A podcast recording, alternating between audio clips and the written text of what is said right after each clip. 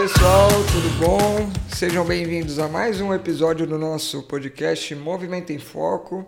Quem está falando aqui é o Franco, eu não sou o âncora do podcast, mas estou aqui mais uma vez assumindo o papel do tio Pira. Rafael Teles que deixou a gente na mão hoje aqui para ficar fazendo aula. Lamentável. Lamentável. Lamentável. Deu o cano. O Cássio ficou triste porque o Cássio estava prestes a também dar o cano. Ele só queria uma palavra, que o Rafael não deu. Meia palavra. Meia palavra. Aí o Rafael foi falar uma palavra inteira de quando já era tarde. E a gente já tinha se comprometido com o convidado da noite. Um convidado que veio de longe. Veio de longe. Convidado especial. Convidado especial de hoje. A gente está aqui com ele, Vitor Assunção, fisioterapeuta. Ele vai se apresentar um pouco mais. Ele está embarcando cada vez mais aí no mundo da reeducação funcional. Tem vindo para São Paulo com alguma periodicidade, é a segunda vez no ano, né? Isso, segunda vez. E ele vai contar um pouquinho do trajeto dele na fisioterapia e por que, que ele está vindo para São Paulo, hein, Cássio? Por que será? Vamos descobrir. A gente vai descobrir. E o tema de hoje a gente vai falar sobre formação, é, principalmente, é claro, na fisioterapia, mas o processo de formação continuada. E é algo que a gente vê que tem muita importância, principalmente na área da saúde, que é uma área dinâmica, né? como todas as outras, mas tem um dinamismo e as coisas vão mudando, vão se atualizando, e exige do profissional, de maneira geral, uma necessidade grande ali de entender o que, que tem de novo, né? Porque uma hora pode comer tomate, na semana seguinte não pode. Na né? área da saúde é isso, né? Que fala. É o ovo, principalmente. É o ovo, o ovo. Come só a clara, depois joga a clara fora, fica só com a gema. Como a gente não é Nutri, a gente vai falar de movimento aqui, né? Então foco é movimento, problema é do ovo. Vamos lá, Vitor, seja bem-vindo ao nosso podcast. Valeu. Faça um brinde com a gente. Obrigado. Conta pra, pra gente quem é você, qual que é seu caminho na fisioterapia e depois a gente vai desenrolando um pouquinho mais. Beleza.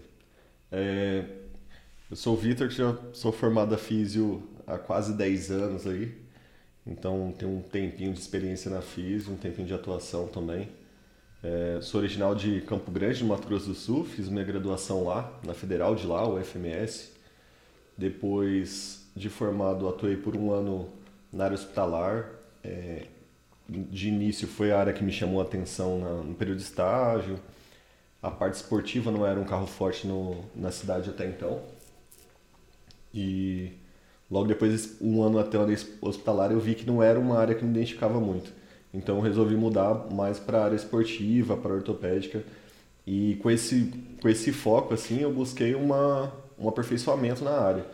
Falei, cara, se for ficar só em Campo Grande, não vai ser o caminho para buscar as coisas que eu quero, assim, as mesmas respostas que eu quero, a satisfação na atuação da área. Então eu vim para São Paulo, aí vim em 2014 para São Paulo, uhum. fiquei aqui é, atuando, estudando, passei na Unifesp, na, na especialização da Unifesp, fiz a Unifesp, atuei por mais dois anos depois de formado ainda, então quatro anos total praticamente em São Paulo. Na Unifesp você fez o quê? É, especialização. Em esporte? Esporte. Reabilitação esportiva, que tinha um curso lá.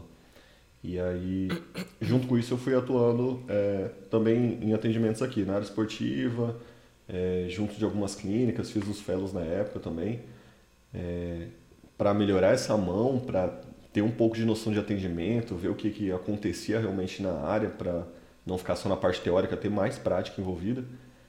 E depois desses dois, dois anos atendendo, depois da, da pós, assim, recebi alguns convites em Campo Grande para voltar lá e atuar já na área de ortopedia na cidade.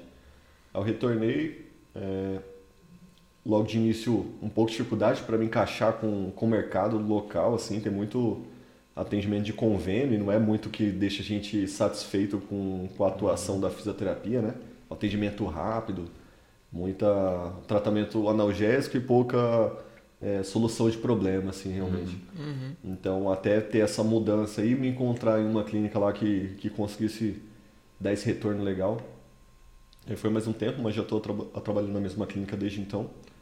É, e agora veio para São Paulo já para buscar esse, esse novo foco de aprender mais, aprender com a galera que já tem um tempo de atuação, que faz esse atendimento diferente do que te ensinam só na base de graduação Uhum. Melhorar um pouquinho e também em quem atende realmente quem é, disputa o esporte em um nível acentuado, assim, já que é, a parte de reabilitação esportiva é uma coisa que tem evoluído ainda em Campo Grande. O pessoal tem buscado inovação, né? Uhum. Até então, São Paulo sempre foi o grande centro e é ainda, né? Para para área educacional ou para área esportiva, sempre a referência é vir para cá e aperfeiçoar para levar. Pô, legal. E já quer falar, Cassinho? Porque o que eu percebi é que já fica claro desde lá do início o quanto você sempre foi atento para ir buscando conhecimento além da zona do que seria o habitual ali, né? Uhum. Então, assim que terminou a graduação, por mais que você tivesse ali numa área de atuação, identificou que não era para você, aí falou, pô, é o esporte, onde que eu vou buscar isso? Mudou Sim, a Chegou a luz, saiu da hospitalar, que realmente eu não entendo porque que alguém vai trabalhar no hospital, né, Débora Schultz? É Schultz, Débora Schultz não.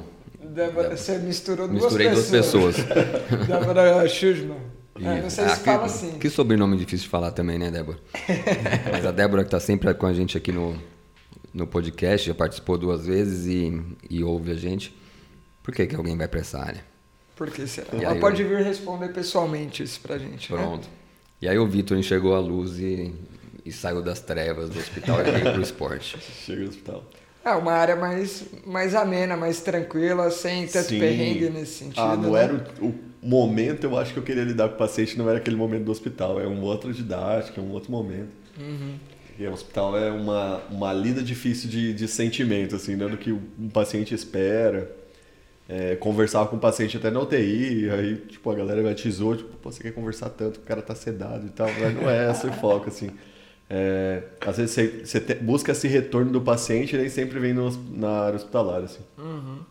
Embora tenha, um, tenha uma, uma atuação ampla ali dentro, uhum. mas realmente não era, assim. Eu entrei na graduação, até quando eu fiz a graduação para fisioterapia, já foi com, esse, com essa ideia da esportiva, foi visando a esportiva. Ao longo da, da você graduação você vai se perdendo pela experiência de estágio também e tudo mais, né? Ah, tudo isso influencia bastante. Eu lembro Sim. que na minha época de estágio eu tinha, né, entrei já com essa ideia de vou para a esportiva, mas no estágio eu fui muito decidido de, cara, vou ver tudo que tem de experiência, porque vai que eu mudo no meio do caminho. Eu não vou me uhum. arrepender uhum. se eventualmente mudar. Sim. Não aconteceu. Mas teve várias áreas que eu falei, cara, eu trabalharia facilmente com isso daqui, muito Sim. tranquilamente. E outras não, claro. Mas, é, enfim. Eu acho que a gente até descobre, pelo menos eu descobri, é, áreas ao longo da, da graduação. Assim. Você uhum. tem um uhum. conhecimento de fisioterapia, às vezes, meio limitado. É, super limitado. E aí abre o leque assim, de opções, né? Então você começa a se enxergar em diferentes cenários. Total. E aí no momento que você foi buscando esse algo a mais aí no esporte, já veio de primeira o ir para São Paulo, ou não? O, qual que era a sua referência de como que eu ia buscar um pouco mais, já que a gente está falando de formação continuada, uhum. é, qual que foi o primeiro insight? Puta, eu quero ir para área esportiva, isso daqui não é tão bem desenvolvido na minha cidade, é, onde que eu vou buscar isso? Então, tudo começou, na verdade, por influência do orientador TCC. Uhum. É, o meu orientador ele tinha recém passado no, no concurso para ser professor lá. E aí a gente fez uma atuação junto com um time que na época estava disputando o brasileiro da série D. Uhum. Isso, D, a última. E aí, cara, muito amador, muito amador. Então a gente tentava ainda empregar umas coisas tipo, pô, os grandes fazem isso, vamos tentar buscar essa linha assim de atuação. Um monte de barreira ali dentro, sabe? Mas foi um, um, um contato legal, assim, para você, putz, atuar, isso aqui é massa. E aí esse cara foi a minha referência para e aí, o que que é, onde é o melhor caminho, assim, onde eu busco um aperfeiçoamento legal. E nesse retorno ele falou, na época do SET. Ele falou, cara, o SET onde forma, galera boa da área esportiva, forma lá. Uhum. Você tem que buscar lá. Eu já tinha família aqui, meu pai é nascido aqui em São Paulo, então facilitava Facilitou. nesse processo, né? Uhum. Aí, Qual o nome do, do orientador? Silvio. Silvio. Silvio Assis. Vamos valorizar aí as pessoas que que ajudam nessa formação continuada, né? Sim. Então, cara que, que vão tira... dando o direcionamento, né? É, uhum. importante demais. Então, dentro dessa formação continuada, é, uma coisa que é importante, a gente já falou em outros episódios, é um, alguma certa tutoria, alguém que te orienta, alguém que você se espelha. E então o recém-formado está lá meio sem saber que caminho seguir. É importante que tenham tutores, assim, alguém que, que ajude a direcionar. Uhum. E acho que ele direcionou para um lugar excelente mesmo. O, o SET é, é, pioneiro nessa parte de, de esporte, ainda é um curso muito forte. As principais, os principais fisioterapeutas do esporte que estão por aí passaram em algum momento pelo SET. É, nós do HC agora estamos na cola. A gente está com um curso bom de esporte lá. Eu sabia que ia vir alguma coisa nessa linha. Estava só esperando, é. só esperando. Mas é, eu, eu concordo totalmente. É, é, o pioneirismo é, é, algo de tirar o chapéu e a constância, né? Não é só fazer algo bem lá no início, é bem por muito tempo, né? Eu fiz sete. Hum. É, não porque na época, acho que ainda assim, né? Tem o pessoal que faz de forma integral lá, atendendo, atendendo e tem a parte teórica. Na, na minha época era... Eu fiz ao mesmo tempo especialização em neuro, que era o dia inteiro, e aí eu fazia à noite uma teórica lá no, lá no SET. E, e acho que foi importante para minha formação. Sim. Na época que eu cheguei até tinha essa referência que, né, que ia ter a Copa do Mundo e ele foi dito como uma referência para os atletas e tal. Uhum. Então trouxe uma outra visibilidade também, que você fica, cara, tem que estar tá ali dentro. Legal. Legal. E aí o Cássio falou bastante sobre essa questão de ter tutor, de ter alguém ali que direcione, né, e facilite esse processo de tomada de decisão do para onde vai, onde é um ponto legal de buscar. Mas uma outra coisa que ficou muito clara assim na sua fala, que eu acho que vale a gente esmiuçar um pouco mais foi que você buscou um local de referência no ensino, que é o SET, mas você também foi buscando outras coisas em paralelo, né? Porque eu, eu vejo que muita gente se contenta com estou na graduação, vou me formar fisioterapeuta. Uhum. E aí não, não se atenta a outras experiências que aquele ambiente ou que outros ambientes também podem oferecer para colaborar na sua formação. E a mesma coisa, pelo jeito, foi na sua pós-graduação, né? Então você foi fazendo a especialização lá com sete, mas você também buscou outras experiências não formais, vamos dizer assim, Sim. né? O que, que você teve aí? O que, que você foi buscando nesse período? Então, por um, por um bom período eu atuei junto com um físio que era osteopata já de longa data, foi físio da, da seleção de atletismo, seleção brasileira de atletismo, então ele já foi um contato bem legal próximo da área esportiva que deu uma uma experiência boa, assim, um bom contato ali, né? Até de como buscar a, os, é, essa cenário de atuação em São Paulo, ser um lugar totalmente novo, eu não tinha muitas pessoas conhecidas aqui, né? Então, foi um contato inicial legal. Inclusive esse, por coincidência, assim, esse físio, ele foi é, orientador do TCC do meu orientador. Caramba. Tipo, Caramba. depois eu liguei os caras e eu falei, ah, eu tô trabalhando com fulano em São Paulo. E aí o físico que me orientou lá no primeiro momento, pô, trabalhei com esse cara e tal. Dá nome aos bois. Então, é o, o Davi Costa, e aí ele foi é, orientando do Silvio Assis, na época, pô, mil anos. E aí... É, ele o foi o orientador. O orientador, ah, tá. em época de graduação. Uhum. E aí, tá, o Davi teve um, um período de atuação importante assim, no atletismo, então, vez ou outra apareciam alguns atletas é, dessa, dessa área, assim. Pessoal em preparação na época para a Olimpíada, então tive, tive esse contato, já é uma. Não, puta diferencial, Cara, né? Você pegar legal, ali. Muito legal. É, a nata do esporte uhum. brasileiro, o que o cara naquela tá buscando, modalidade, né? o que, que o cara tá fazendo e você ainda numa posição que você já era fisioterapeuta, mas está em formação também, uhum. né? Você está... É, constante formação ali, da, em, em mudando, em transição de área, né? Então, como você transferir esse conhecimento que você tinha da graduação no tempo que você atuou, é, a experiência que você teve na área é, ortopédica, e aí conseguir transferir tudo que você está aprendendo na pós-graduação para uma atuação junto de atletas de alto rendimento. Assim. Uhum. Então foi bem legal. Legal. E também a gente já falou em outros episódios, mas essa postura do, do fisioterapeuta é, ativa na, na busca do conhecimento é importante também. Então a gente vê até mesmo numa pós-graduação, numa especialização, é, gente que está lá pelo certificado, né, que se contenta com completar o curso, ganhar o certificado e a pós-graduação, na verdade, ela, ela possibilita uma riqueza de aprendizado que é muito grande e especialmente de, de networking. Então você começa a conhecer as pessoas que trabalham na área que você está querendo trabalhar. Uhum. Então isso abre muitas portas e foi o que, que você está falando, né? Foi trabalhar com, com um dos caras que, que já era da, da seleção brasileira e, e te permitiu um caminho para entrar no, no esporte, né? Isso é, isso é importante, essa postura proativa, essa vontade de, de abrir seus caminhos é, é fundamental. Só entrar num curso e cumprir o curso não, não leva muito longe.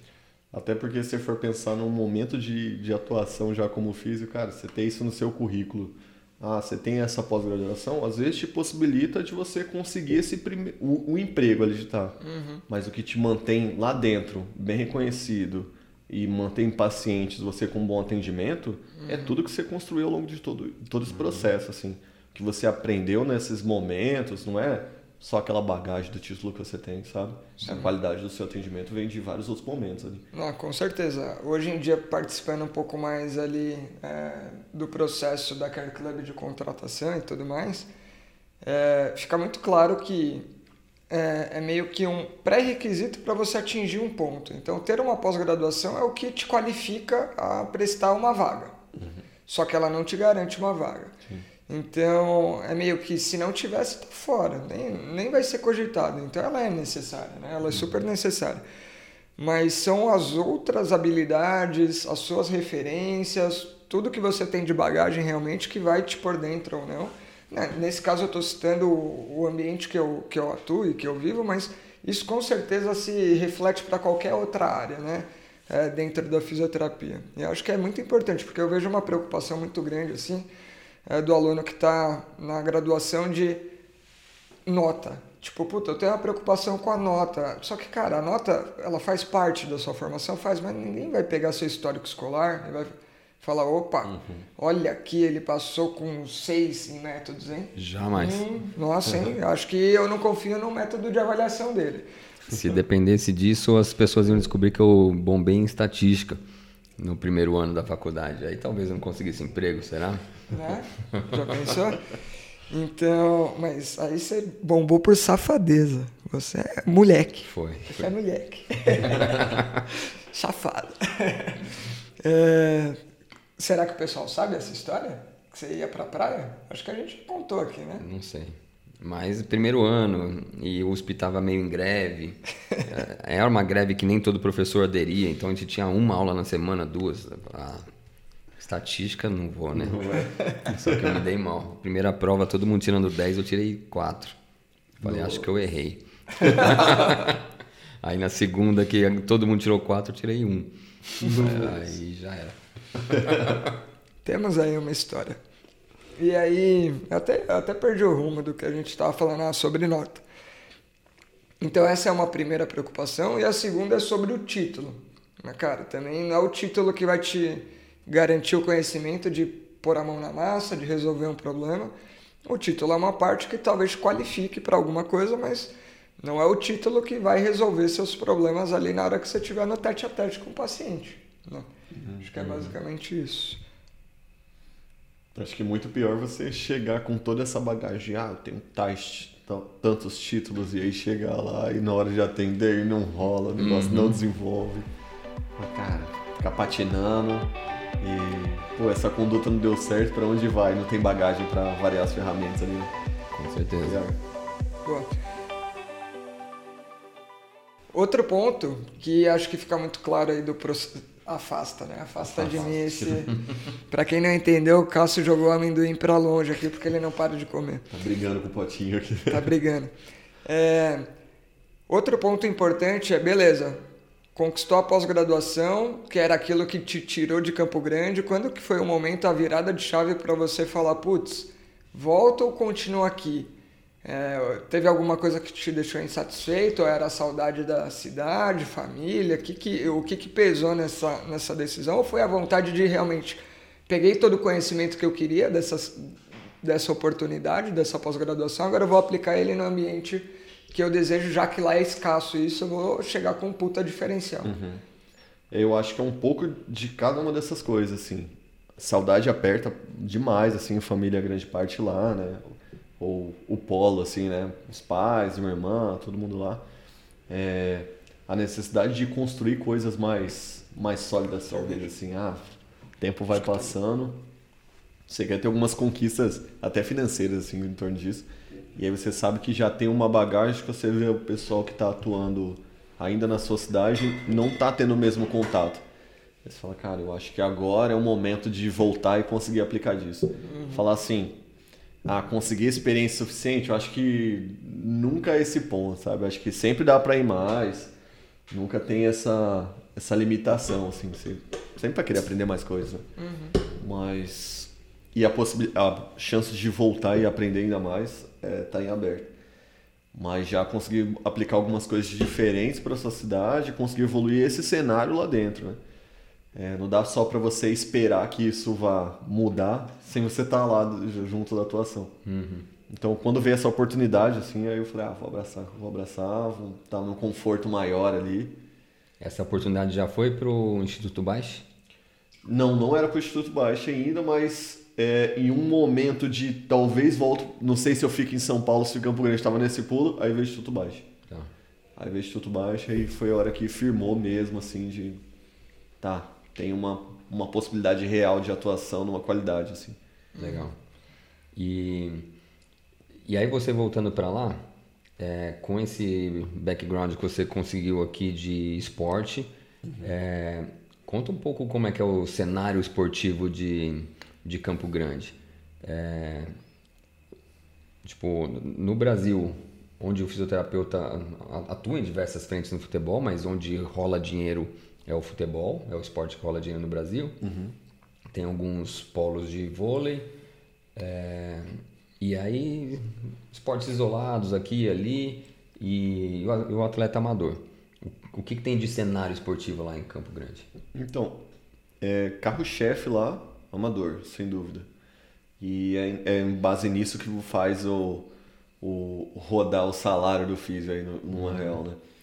Eu vejo muito assim, é, atleta profissional ele dedica, para aquilo de uma forma realmente profissional ali. Então ele quer ter um retorno de todo esse empenho que ele tem em cima disso.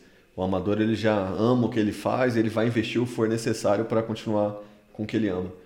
E, e, é disso que roda meio que o, o nosso cenário ali. Mas tem muitos corredores, tem muitos ciclistas, é, tem bastante gente do tênis, agora tem chegando mais atletas do golfe também, que, que é um, um público que tem crescido um pouquinho lá, mas esse é, interpessoal assim da galera, o boca a boca de divulgação da, da atuação que tem sido feita lá é o principal para os pacientes que não terem retorno. Pô, fulano me indicou, tal pessoa tinha comentado da clínica de vocês, ou você atendeu meu amigo, coisa desse tipo Principal, principal, sem dúvida. Pô, legal é, demais. Muito, muito parecido com São Paulo, então. É, é. Quer dizer, aliás, isso está no Brasil, no mundo inteiro. Pois é. Bike, é, corrida em primeiro lugar. Bike está crescendo demais. A, a bike amadora, a galera que Sim. compra bike e faz longas distâncias. E cresceu então. principalmente na pandemia, na né? pandemia cresceu não, não que não fosse um esporte grande, mas no momento que o pessoal se viu confinado, teve uma busca muito grande por o que, que eu posso fazer ao ar livre, né? uhum. né? Eu acho que a bike cresceu. Eu senti esse boom também da pandemia aí, uhum. pô, gigante. Uhum. Eu vejo que fora de São Paulo a mountain bike é, é mais forte. Aqui em São Paulo tem muito, muita bike de estrada, né? Uhum. E triatlon tem bastante lá? Tem aumentado agora, mas não era um, uma coisa tão. não era o principal, assim. Uhum. Eu vi que tem muita gente começando a incluir isso como uma, uma opção. Legal. Ah, já era corredor, ou corri no passado, pandemia comecei a pedalar, cara, vou juntar mais coisas e partir pro triatlo. E aí... É o ciclo natural também. É. E, e, aí eu acho que entra uma coisa que a gente fala muito também, que é a cultura do esporte. Uhum. E aí para montar uma cena de triatlon numa cidade que não tem, uhum. precisa chegar um treinador, precisa chegar alguém Sim. que... Então a hora que começa a ter uma pressão meio ambiental por isso, ó, pô, eu já nado, eu já pedalo, eu corro, mas como é que faz triatlo? Uhum. É só juntar os três? Aí Sim. vai atrás de um treinador. Provavelmente tem um treinador que fez um caminho parecido com o seu, que veio para um, pra um centro maior aprender e voltou. E daqui a pouco ele, se não tá lá já, ele chega lá porque vai ter essa demanda e vai falar, opa, precisamos de alguém, puta, junta o útil ao agradável e. Sim, as equipes estão rola. começando a ser formadas, assim, já tem essa necessidade. Esse co- é, mountain bike e corrida de trilha também, assim, é uma coisa que aumentou muito. Na mesma ideia que o Franco falou, assim, ah, vou tentar fazer uma coisa ao ar livre e prazerosa, pandemia, não quero gente grudada, não tô meio no receio de ir no parque. Teve um momento que os parques todos fecharam também. Tô super restritivo ali para quem quer se manter ativo, né, nessa promoção de saúde. E aí essa opção de trilha, já que lá é facilitado, pô, vou conhecer meu estado, vou conhecer o que eu tenho por perto, já que eu não posso viajar tão longe também. E aí foi, foi aumentando muito essa, esse tipo de prática também. Lá. Eu achei que lá ia ter rodeio de jacaré, voo de. Então, ainda não atendi os, tem o pessoal do rodeio ainda, não chegou pra gente na mesma proporção, mas tem os atletas do rodeio também. É, legal, não, é um público que você comentou. É. Você comentou da peãozada lá que. Aham, Na descrição da dor, descrição né? A da descrição dor. particular, né? Bom demais, cara. Pô, legal. Então você já voltou numa posição bem bacana, assim, comparado àquilo que você estava detectando inicialmente quando você falou, opa, minha área acho que é outra, esporte onde eu vou buscar, você voltou melhor. E aí voltou para uma condição de vou trabalhar um instituto, voltado para o esporte tudo mais. Acho que dá até para. O que, que você acha, Cássio? Dá até para desenrolar um pouco mais qual que é a relação com o Instituto Baixo, como que funciona e tudo mais, porque é isso que trouxe você até a gente no final das Sim, contas, né? Verdade. Foi, foi através disso que fez esse- que aconteceu esse retorno, né? É, hoje a gente tem uma clínica num atendimento multidisciplinar, assim, que é bem inspirado no, no modelo Care Club mesmo. Então tem atuação de médico, temos nutricionistas já, é, médicos do esporte. Então essa, esse atendimento multi com físios que têm atuação já pensando na parte esportiva e como podemos melhorar seu rendimento ou manter sua prática, cara, dá muita diferença e muita segurança para quem está lá, né? Até para pessoas que não necessariamente são do, da prática esportiva hoje, mas que têm o interesse de, de, de iniciar. O que mais chega para mim, eu acho, é, não vou dizer a maioria, mas é quase isso de pacientes que me relatam, tipo, ah, queria fazer tal esporte, eu queria fazer academia, mas não consigo, tenho essa limitação de dor, então tem essas necessidades. E aí por que não dar esse, esse auxílio, né? A promoção de saúde que a gente aprende lá da, da graduação e às vezes fica quebrado nesse, é, naquela indicação antiga de tipo, ah, você não pode correr, você tem essa dor, então você não pode fazer tal coisa. Muito mais fácil do que é, restringir, então vamos achar meios para essa prática ser segura. Assim. Para ser viável acima de Ah, tudo, é, né? Com certeza. E aí, através dessa. Com essa atuação lá, que a gente foi buscando esse aperfeiçoamento já na, na reeducação funcional. Já para fazer esse, esse link com os corredores, conseguir mexer na, na parte de biomecânica, já pensando na, nas correções de ajustes finos ali para o pessoal que, que tinha necessidade e muitas vezes buscava vir até São Paulo, então encurtar essa distância, diminuir, diminuir esse trâmite e ter uma coisa segura perto que você possa contar também. Boa. E a gente vai falar mais da, da nossa relação, né, de tudo que tem acontecido, do como que você está buscando mais o entendimento sobre reeducação funcional. Mas tem até uma coisa legal para falar na sua história que também teve um momento que você fez algo muito parecido no Vita, foi no, Sim, no Vita. no Vita. Então você já tinha tido uma experiência de vi- vivenciar o que é uma rotina de atendimento de um ambiente muito específico. Imagino que também com essa visão de o que, que eu posso aprender, como que eu posso aprender e explorar isso daqui positivamente para me tornar um profissional melhor. Sim. Uhum. É, o, o Vita já veio com essa ideia também de, de buscar é, absorver um pouco da rotina de atendimento, o que havia de diferente, já que até então a, a, a experiência tinha sido mais voltada com o pessoal da osteopatia e também com, com alguns treinamentos específicos do atletismo. E aí o Vita vinha com uma, um leque maior de de esportes, de, de práticas gerais. Né? Então, tive esse período no Vita de acompanhar atendimento, de acompanhar alguns físios de lá. Então, tinha uma equipe interessante assim de físio para a gente conseguir sugar um pouquinho desse conhecimento. E foi essa atuação assim já próximo do, do período de ir para Campo Grande. Foi o, o momento final assim de aprendizado aqui em São Paulo, no período que eu morei aqui. Né? Uhum. Quando foi? Foi em 2018. 18. 17 para 18 foi. Boa. E aí, toda a sua formação foi levando para estruturar bem a, a prática como fisioterapeuta do esporte. Em algum momento você sentiu que estava faltando alguma coisa ou já estava atendendo todas as suas necessidades e dentro disso, né, é, como que surgiu a necessidade ou a vontade de quero entender mais sobre reeducação funcional? Então, começou fomentado pelos cursos online, na verdade, né? Uhum. Já nesse momento, começo da pandemia, a gente já tinha uma ideia da atuação de vocês aqui e quando vieram os primeiros cursos online, é, mudou um pouco a visão da clínica em relação à, à parte funcional. Uhum. E, cara, tem uma coisa além do que eu acho que por um momento ficou muito focado em tratar tecido e pouco voltado a, a reabilitar, mudar esse movimento, adequar esse movimento. E aí, quando veio essa oportunidade de vir aqui e acompanhar o atendimento, veio como uma forma complementar a tudo que a gente já estava aplicando da, da parte online. Legal. E isso mudou todo o raciocínio da. Até então tinha mudado todo o raciocínio da clínica, né? Uhum. A gente já vinha testando, até vem uma bagagem diferente, assim, de. Putz, o que eu aprendi dessa parte online para o que é a, a, parte prática, realmente. Uhum. Legal. O, o Instituto Baix é, é de um médico chamado Cláudio Baix, que fez residência em medicina do esporte aqui no HC. Ele, e os médicos, é, os residentes em medicina esportiva, eles passam em estágio com a fisioterapia lá no, no HC, um estágio curricular da residência. Então, desde a da formação deles, do R2, eles já conhecem a nossa forma de trabalhar, o que é reeducação funcional. O Cláudio sempre foi um entusiasta, é, trabalhou na Care Club com a gente, trabalhou no, na base do Palmeiras.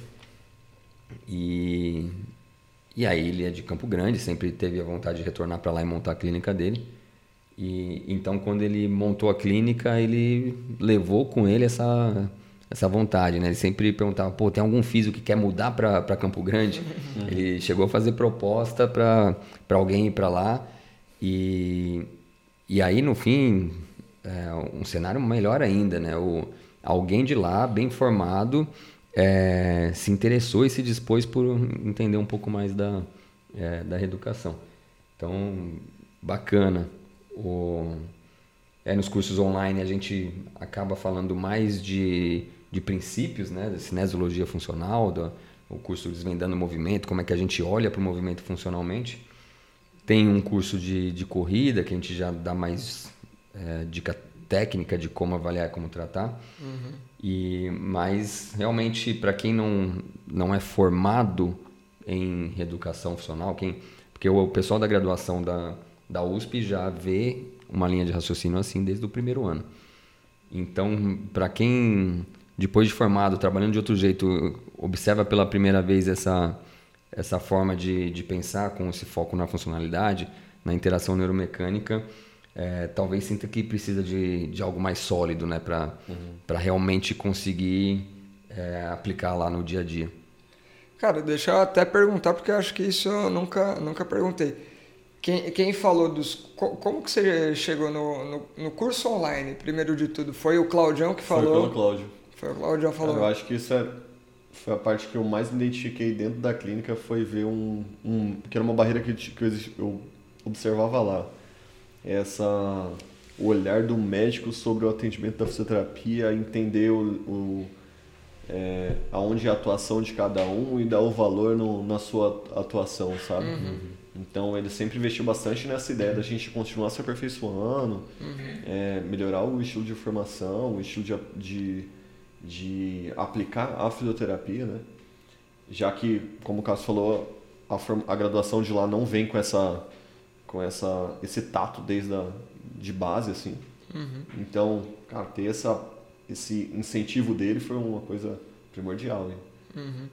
Pô, legal. Então foi daí que plantou a sementinha, fez o curso.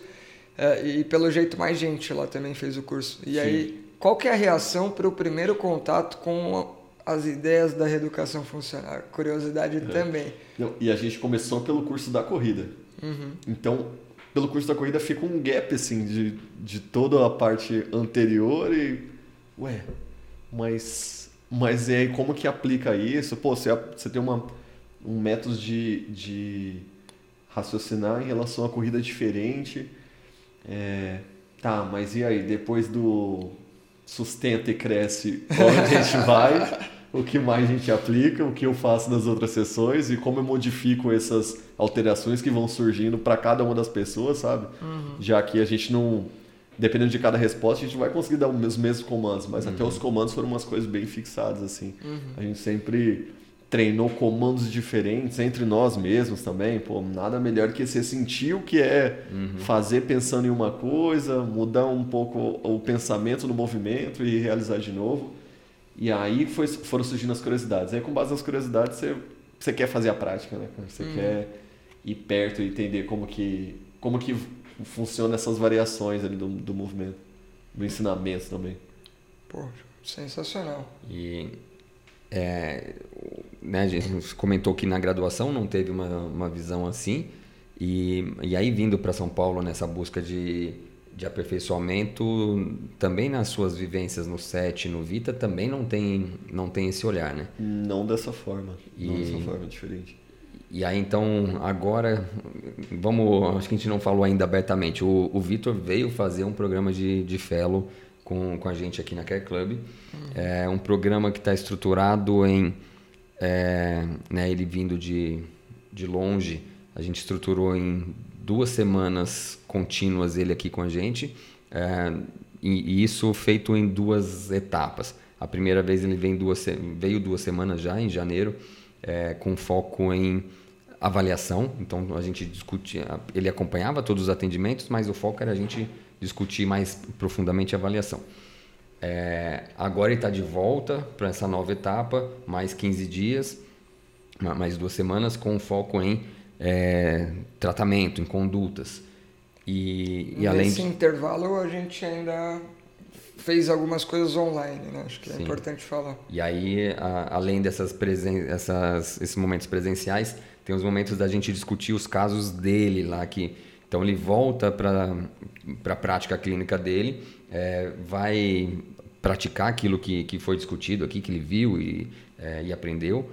É, e ali é que surgem as dúvidas, né? É igual o curso de corrida, tá? Legal. Entendemos aí que cresce e vai para frente. Agora, a hora que você vai aplicar no paciente, o paciente responde de um jeito que você, e agora? O que, que eu faço? Então, é, é, nas dúvidas que vão surgindo com os pacientes é que, é, aliás, é atendendo o paciente que surgem dúvidas que não tinham surgido e não tinham aparecido na, na visita presencial. E, e, aí, então, a gente tem esse momento de acompanhar e discutir o, os casos é, lá de, do Mato Grosso. Mato Grosso do Sul. Do Sul. É, não posso esquecer nunca não disso. Pode Sempre a ênfase, né? Do Sul. não, é, é, sensacional. E acho que é importante entender que é necessário esse momento de, pra, de prática, né? Agora você está chegando aqui, sua meio da primeira semana aqui na volta. E se fosse tudo junto? Você acha hum. que, que teria o mesmo efeito? Não. É, não, não dá, não né? Dá. Porque, beleza, você pega algumas coisas, mas você não tem tempo de consolidar. Uhum. Seria uma bateria maluca, né? Mas como que é esse efeito? O que, que você teve noção, assim, do primeira experiência, voltei, apliquei, quais foram as dificuldades, facilidades? O que, que você achou da, da experiência geral e se tem dado para aplicar e qual que é a mudança que você já consegue detectar? Uhum. Eu acho que assim, você fica um período atendendo, é, cai de uma forma às vezes rotineira se você não tem um novo aperfeiçoamento, sabe? Uhum. E aí você vai levando, ah, tá, tô conseguindo resolver meus casos e tal, no, no meu tempo, crio a minha forma de atender, mas existem várias outras, né? Sempre existem. E, e aí quando, quando eu vim nesse primeiro momento assim de retomar a avaliação e tudo mais fala, cara, não tem mais coisas para ver em torno disso. E se não tivesse essa janela entre a primeira visita e essa de agora, talvez não, não tivessem surgido todas as dúvidas das mil estratégias que cada um vai buscar para realizar aquelas, aquelas mesmas tarefas, vamos colocar aí a corrida em si. Uhum. Então, cada um vai, cada paciente vai te responder de uma forma e em cima disso que você vai surgindo várias dúvidas e, putz, como eu corrijo esse detalhe aqui, até os refinamentos, assim, é uma coisa difícil, ainda mais no momento que agora o pessoal busca muita informação de canais que estão surgindo, uhum. tô lendo tal coisa, assisti tal canal, no YouTube tem fulano fala isso, e aí o paciente chega com muita bagagem para você, e você tem que dar uma limpada nisso para ver o que, que ele, se ele está realmente aplicando o que você quer, ou se ele está aplicando um pouco do que você quer, um pouco do que ele viu da internet uhum. e tudo mais, e você conseguir separar as coisas. É, eu acho que mudou muito o, o foco realmente no, no movimento de queixa, assim, para os pacientes gerais. No movimento de queixa, a forma de enxergar isso e como desmistificar todo esse movimento para tornar uma coisa simples e eu conseguir encaixar isso de uma forma evolutiva bem gradual, bem fragmentada, para que ele consiga entender a importância de cada segmento, cada exercício, de cada momento da sessão, assim. Uhum. Então, eu acho que o comprar a ideia do paciente é uma coisa que foi diferente também. Uhum. É, espero que todos, estejam, todos eles estejam entendendo da mesma construção assim, uhum. mas eu acho que tem sido muito dessa forma assim. Eles entendem mais o, o porquê eu estou treinando só isso, porque é só esse detalhe, porque a dor acontece nesse momento é, e não só a gente está mudando limiar com com estratégia tipo só fortalecimento uhum. ou só tratar é, o local de, de queixo, coisas assim, né? Então a evolução é constante no conforme vai treinando no olhar.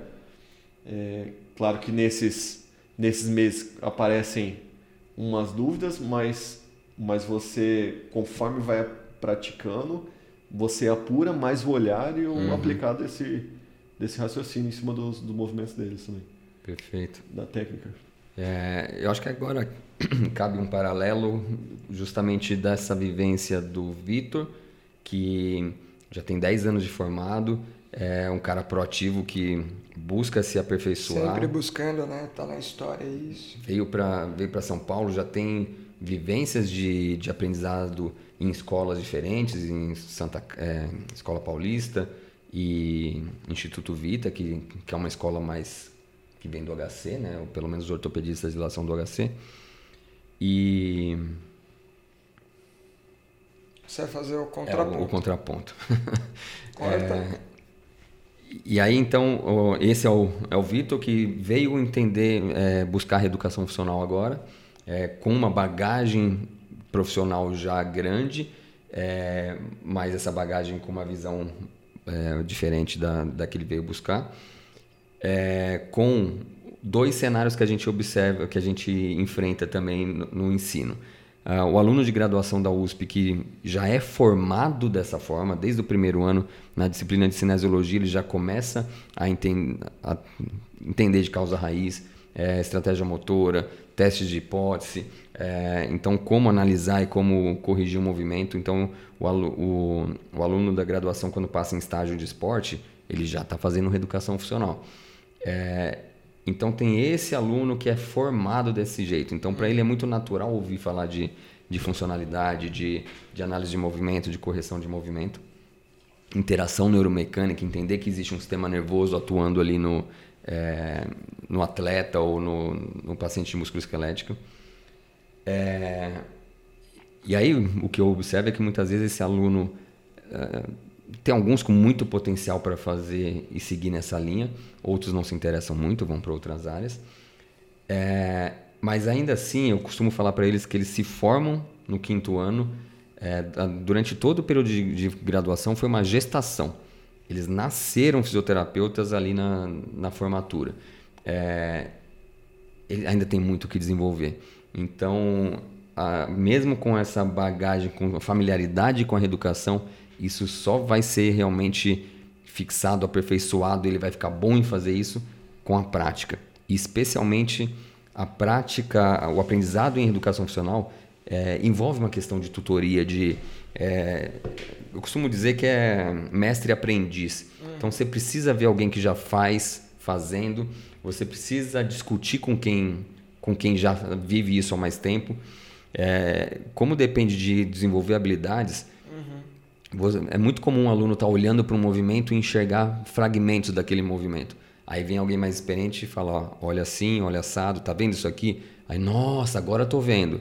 Então, é, nesse primeiro momento, é assim, eu consigo enxergar depois que você me mostra. Uh, antes eu tenho dificuldade. Uhum. Então, depende de muita prática, depende de prática de coleta de história.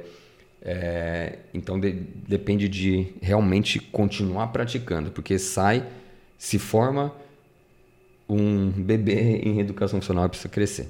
Cara, é, teve um, uma coisa que você falou que para mim deu um estalo assim na cabeça que eu nunca tinha pensado, que é meio é, mais do que profissão, você se forma fisioterapeuta, dentro da reeducação funcional ainda tem aquela questão meio ofício, né? Aquele negócio que seria passado de geração em geração ali, que você precisa dessa tutoria, desse, desse conduzir, do observar alguém um pouco mais experiente, atender, para uh, porque não é algo simplesmente técnico, mas você também tem que buscar o refinamento do o que precisa ser levado em consideração, o que, que é, é perfumaria e, cara, deixa de lado, não precisa disso agora, né? Então, aprender a, a, a, ter uma noção do que, que é fundamental e do que não é. E eu vejo muito isso mesmo nesse processo, e faz todo sentido esse, essa relação meio de artesão, né? Você vai vendo ali o cara mais experiente fazendo, Aí vai entendendo, fala, pô, acho que ele fez isso por conta de tal coisa, tem a oportunidade de, de discutir, ah, foi por isso, não foi por isso. E aí depois você vai ter a chance de replicar. Acho que isso é um modo que realmente facilita e que acho que é o que você acaba encarando aqui, né? Uhum. É, nos, nos momentos que a gente montou, a gente tem muito disso. Tem o conteúdo teórico ali que a gente discute, como você já tem bagagem pra caramba. Essa é a parte fácil, é só é, ir validando tudo que está certo e aí depois é você acompanhando atendimento e tudo mais e encerrando falando, pô, deu para ver, não deu para ver, como que foi, é, qual que é a sua impressão dentro do que você viu rolar, né? É, acho que tem um pouco disso do que o Cássio falou, né? Tem. Coisa que no online nunca vai ter. Sim. Né? É, a gente, por exemplo, a, vou trazer uma coisa que é lá da clínica até assim. Nossa clínica a gente elabora alguns protocolos que são para facilitar, nortear algum, alguns tipos de, de reeducação. Então, o protocolo para estabilização pélvica, para estabilização escapular. Então, é um guia nisso.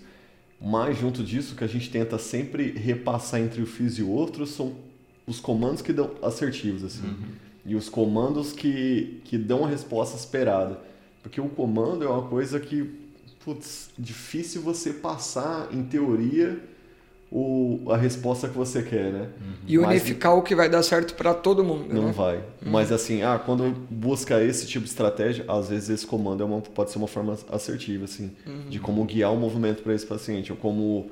É, sei lá, como introduzir a, a, ideia que você queira, queira que ele faça no longo do movimento, assim. Uhum. Então, até as, as frases que eu aprendo ao longo do, desse processo de vivência com vocês foram coisas tipo, bem marcadas ali para mim que eu vou levando bastante que no curso online nunca a gente ia conseguir pegar da mesma forma. Uhum. Então, é, realmente, é um, porque a, a reeducação funcional não é uma técnica, não é um, você não vem aprender procedimento, é, uma, é um raciocínio clínico. Uhum. Então, é um raciocínio clínico que visa ser realmente individualizado.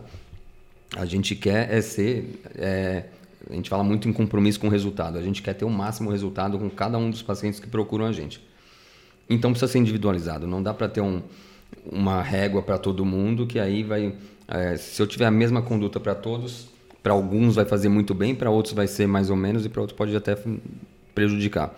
Então é, isso é uma das razões pelas quais a ciência tem dificuldade de mostrar um a predominância de uma técnica sobre outra. Sempre o que a ciência está mostrando atualmente é, é, exercício genérico funciona por igual para todo mundo. Então, para dor lombar, tanto faz fazer caminhada, quanto fazer musculação, quanto fazer meditação, todos vão resolver igual. Mas não é porque resolve igual, É porque quando você aplica para uma parcela da população, né? você aplica para grupos heterogêneos, um grupo precisaria muito de meditação, uma, uma pessoa precisaria muito de, de, meditação, mas outra pessoa nesse grupo não precisa de meditação.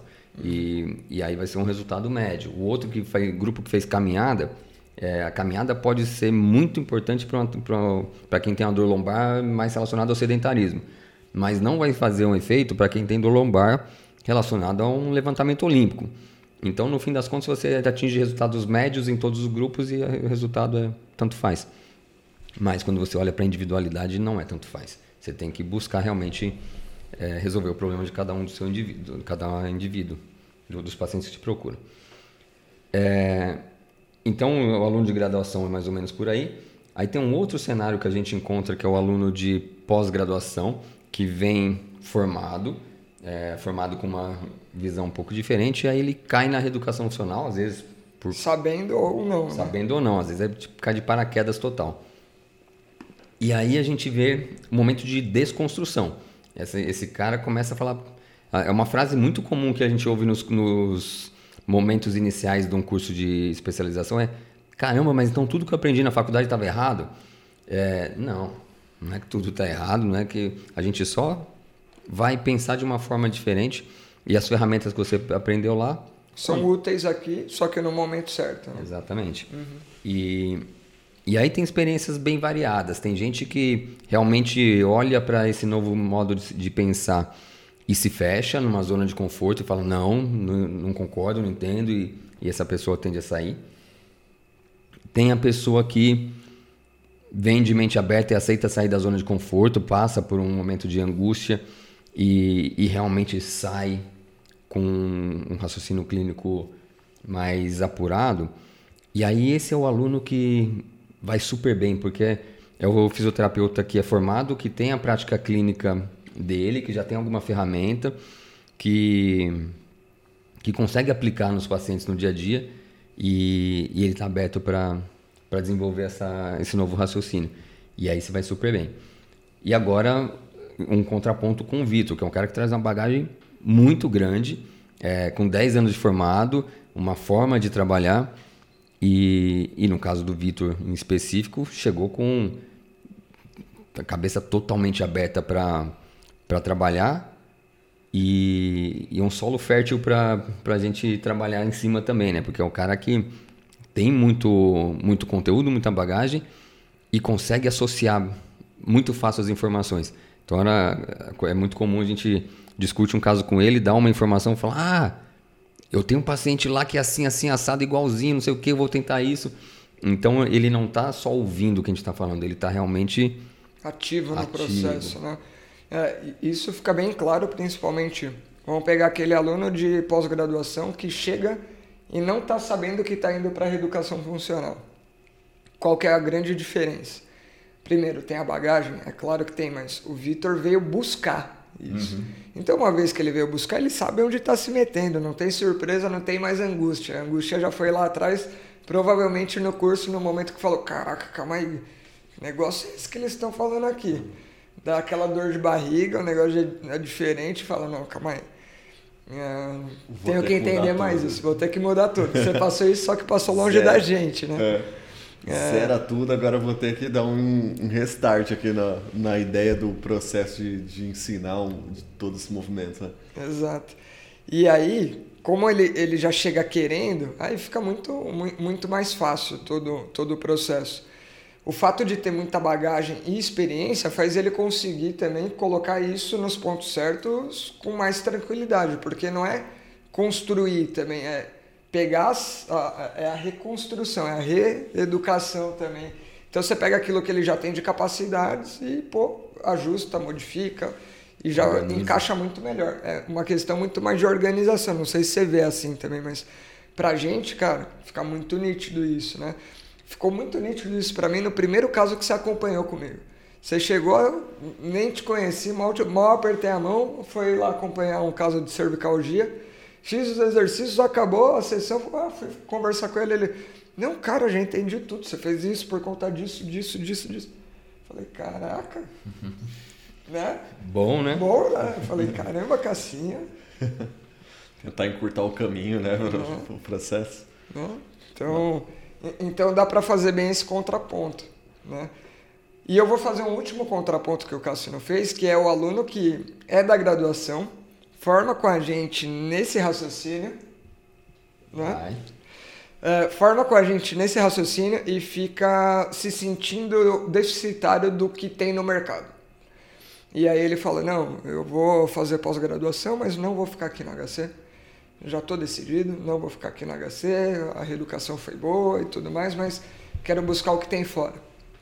Sinto que ficou faltando e às vezes o curso deixa faltando uhum. mesmo. Poderia ser melhor em toda, toda essa parte além. E vai, e é comum, tipo, putz, pega, melhora em várias coisas, mas fala, hum, não sei o quanto que o quanto que entregou muito além, sabe? Todo mundo acha que sempre a grama do vizinho é mais verde, né? Quem está de fora sempre acha que, opa, consigo um pouco mais. Mas no mínimo vale a experiência. Então acho que tem esses cenários todos, né, Cássio? Alguns chegam com alguns anos de formado. E você vai dar uma aula de coleta de história, os caras olham e falam, não é possível. Aquela hora que, aula que o cara quer dormir, que ele fala, que saco isso. É... Mas aí você vai para a prática, coleta uma história e vem discutir. Essa história vem faltando. Essa história vem desorganizada e não consegue, através da história, decidir, tomar uma, fazer uma tomada de decisão do que vai ser avaliado. É, então, é justamente esse cenário que mostra que a prática importa, é a prática com, com uma supervisão. E, e aí mesmo, agora, um, um feedback em público para o Vitor. é o cara que a gente ficou surpreso, falou: caramba, o Vitor é bom, o Vitor podia vir trabalhar com a gente aqui na Cat, hein? Inclusive tem vaga se quiser. Cláudio, se, perdeu, Cláudio. é, e, e mais assim, quando eu, mesmo quando a gente vai discutir caso, é, ainda fica uma dúvida: o que, que eu avalio nesse paciente? Ele tem dor assim assado? O que, que, que, que eu avalio? ainda falta um aprimoramento na coleta de história para fechar mais fácil essa o que, que eu vou avaliar e por onde eu vou seguir. Então, isso na verdade só mostra que realmente precisa de treino, treino, treino. Prática, né? E, e uma prática é, discutindo com alguém que, que faz isso mais vezes, que, tá mais, que é mais experiente. É, porque senão você vai se. O que você falou uma hora, você vai se fechando no seu no seu mundo, no seu jeito de atender, acha uns, é, uns atalhos, uns macetes ali e no fim você vai ver você está fazendo uma, é. uma então, prática meio Talvez comum. seja o pior tipo de perfil, assim, né? Esse que já acha que sabe tudo, que está completo, uhum. né? Se colocasse, ah, sei lá, o mesmo paciente numa mesma tarefa e nós três avaliarmos da mesma forma, tem muitas coisas que, que nós três vamos conseguir ver iguais, mas sempre vai ter algo que um ou outro vai ver diferente. Uhum e aí conseguir relacionar o que é disso, é assertivo ou não, é a parte mais importante assim de quanto vai render da sua sessão, né, do, seu, do tratamento ali em torno daquilo. É, isso fica muito nítido nas discussões, principalmente no online, né? Quando uhum. você traz o caso, você está dominando tudo e divide com a gente, o Cássio vê umas coisas, eu também vejo algumas coisas que ele vê, mas aí eu vejo outras porque o sistema de valores também muda, assim, né? O que o que cada um atribui que talvez seria importante. Então tem pequenas diferenças. Uhum. E é por isso que a, a gente estava falando sobre isso, né? Nesse modelo de discussão, é, é muito mais rico você ter duas visões, porque em muitas coisas elas são complementares, em outras um vai enxergar mais uma coisa, outro outra, e aí consegue fazer contrapontos também, né? É, enfim, acho que isso também é legal para o aprendizado. Né? Isso acho que mesmo na, na prática clínica, a, a eu pego um paciente e conduzo esse paciente de uma certa forma, o, o Franco de repente ia enxergar um caminho, é, uma mesma causa, uma mesma, um mesmo objetivo final, mas ele conduziria de uma outra forma um pouquinho diferente. E, e de repente, para esse determinado paciente, funciona melhor o caminho do Franco. E, e para um outro determinado paciente, funciona melhor o caminho que o Vitor encontrou. E e aí, nessas trocas que o Vitor falou que tem entre os físicos da, da, da clínica, é, é onde surgem essas possibilidades de um novo caminho. Eu sempre disse isso, que eu e o Renan Malveste discutindo o caso, é, principalmente lá no começo da QE, que a gente atendia muito ativamente junto, é, era quase que improdutivo, assim, que uh, era quase que duas, a mesma cabeça em dois corpos diferentes. É, é, tipo, o Renan vinha, Cássio, pô, tô com dificuldade um caso aqui, é, eu falava, já viu tal coisa? Ele, já. Já testou tal coisa? Já. E, e outra coisa, também já. Então, não tinha muita, não era muito rico, porque era muito parecido mesmo. Mas onde que um ajudava o outro? É justamente na, no detalhe de qual caminho seguir, qual, qual comando funcionou. Ó, pra, sabe aquele tipo de paciente? Esse exercício aqui funcionou, que é uma beleza. Então é, é uma, uma outra pessoa te dando um novo olhar para aquele mesmo caso. Você fala, caramba, achei um caminho. E então é, essa realmente essa discussão de, de, né, de fisioterapeutas profissionais que estão com o mesmo, mesmo raciocínio clínico, mas cada um com a sua particularidade, isso é, faz crescer muito, enriquecer muito todo mundo que está envolvido. E a discussão nem sempre resolve o caso daquele paciente, mas resolve até de outro. Sim. Uhum. Você teve esse insight assim, você fica, cara, não, isso daqui eu já vi nesse, mas uhum. putz, tem um outro que eu acho que isso ia funcionar muito bem. Perfeito. Ia te dar outras ideias para para casos que você nem estava discutindo no momento, mas que também ajudam a conduzir. Acho que a gente está meio chegando no, ah, no final. O que, que você pode é, deixar como uma conclusão? Assim, o que, que vem mudando no, na sua forma de atender é, agora que você está tá no meio do processo aí de fellow com a gente? Compartilha aí em qual fase está a sua formação continuada e o que, que essa experiência especificamente modificou, ajudou, agregou. Tá certo. É, cara, mudou muito a forma de, de enxergar as tarefas é, de queixa, a tarefa alvo que a gente quer realizar ou mudar de alguma forma. É, coleta de história deu uma mudada também, eu acho que eu tentava enxugar muito num primeiro momento de sessão, mas você vê que prolongar um pouquinho mais a conversa nessa primeira consulta, nessa primeira sessão, assim, e pegar algo bem, é, bem detalhado, te poupa muito tempo lá para frente, assim. Uhum. Então, consegue ter condutas mais assertivas, né? É, nesses retornos, assim, de, de, de troca com vocês, tanto online quanto aqui, tem sido bem legal da, é, a didática utilizada, a forma com que eu tenho aprendido é, todo o conhecimento, essas experiências, assim, é, são contatos que eu acho que eu não conseguiria ter se eu quisesse ficar só na minha zona de conforto, só com os físicos da região e não buscar o pessoal que está atendendo atletas em um outro nível de disposição, um outro nível de treinamento. E eu acho que consigo levar uma bagagem bem maior para os atletas amadores ou profissionais que vierem passar, independente assim, mas que, mas que querem evoluir em algum momento ou que querem solucionar algo assim, a gente tem uma bagagem maior por conta dessas discussões, por conta desse conhecimento, assim, você vai agregando ao longo de cada visita, cada encontro. Sentiu, conseguiu perceber alguma mudança de evolução dos pacientes? Também, consegui. Consegui ver é, uma forma de pegar, pegar, comprar a ideia melhor, entender o processo, é, uma autovigilância melhor também do paciente, porque ele consegue entender em que fase específica que ele está falhando, que correção fina é essa que a gente tem que realizar. E também é outro ponto assim que os comandos não vão ser focados assim, eu não quero que ah, contrai tal parte para fazer isso, tem que ter ativação disso. É, mas o comando simplificado, eu acho que na realização da tarefa tem sido uma coisa bem mais tranquila para conduzir com eles.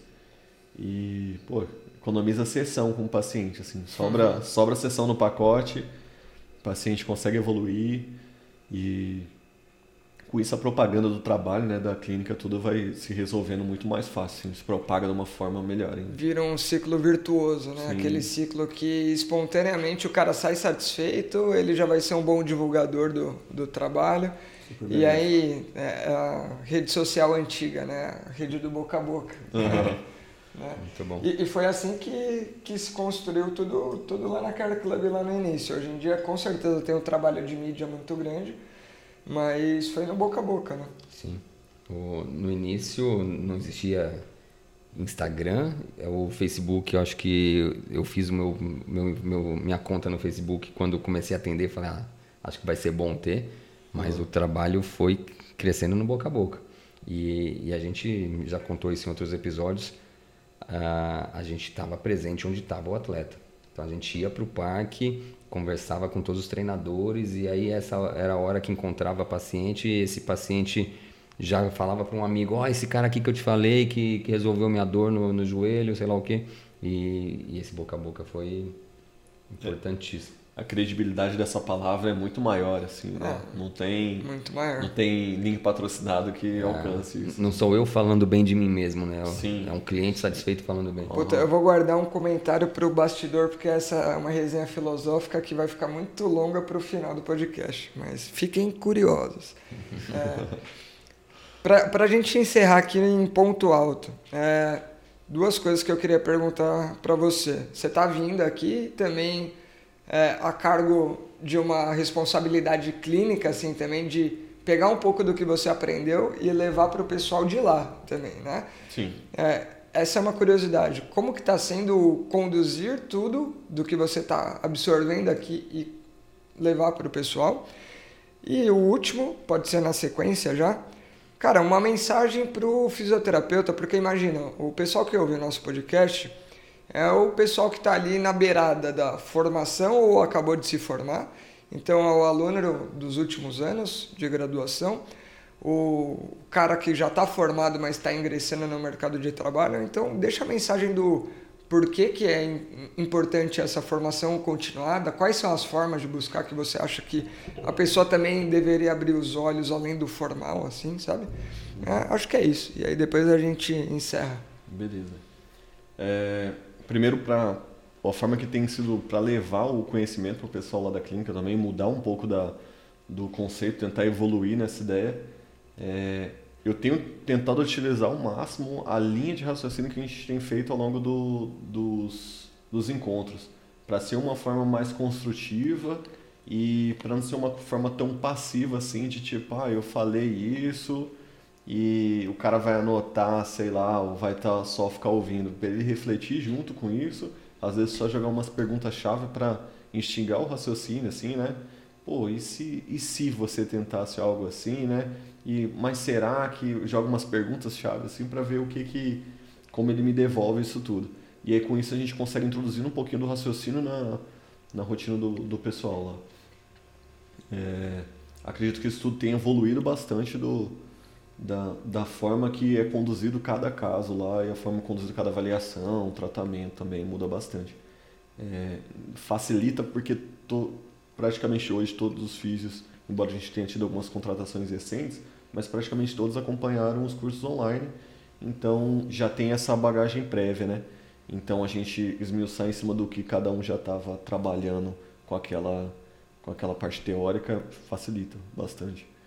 Mas eu acho que a continuidade disso tudo, assim, de você ter esse, esse contato de formação, mas conseguir evoluindo e conseguir pegar coisas novas, super importante para físio, já que é uma coisa que é constantemente mudada, sempre tem novos conceitos, sempre tem novas ideias, tem como sempre a gente é, melhorar o, o que está sendo realizado em cada sessão.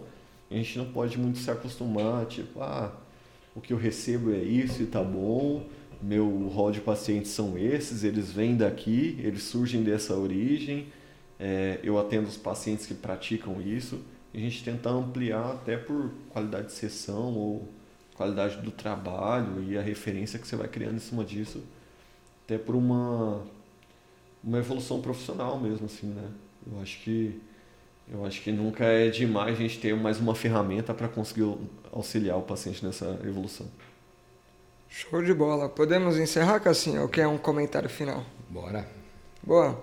Para você que acompanhou até aqui, nosso muito obrigado. É, que fique a mensagem aí de quer buscar algo melhor na sua formação, quer buscar algo melhor como profissão, quer buscar algo melhor como remuneração, né? Uhum. O que, que a gente precisa? Continuar buscando se aprimorar e nessa formação constante que não precisa ser só o formal ali, não é o título na parede. Acho que essa é a mensagem, né? É, vai, vai aprender aquilo que precisa com quem domina o assunto, vai aprender aquilo que precisa com o local que é a referência, enfim, mas vai aprender. Né? Uhum. E para quem está se perguntando, ah, que cursos online são esses, é, dá uma olhada no Instagram da Brains for Share. Brains de cérebros, 4 é, Share de compartilhamento, tudo em inglês. Brains 4 Share. Boa. Futura patrocinadora aqui do Movimento em Foco, né? Fica o spoiler. Ou, quem sabe, uma fusão. Uma, uma permuta? É, vamos ver. É isso. Pessoal, nosso muito obrigado. Nos vemos no próximo episódio. Até mais.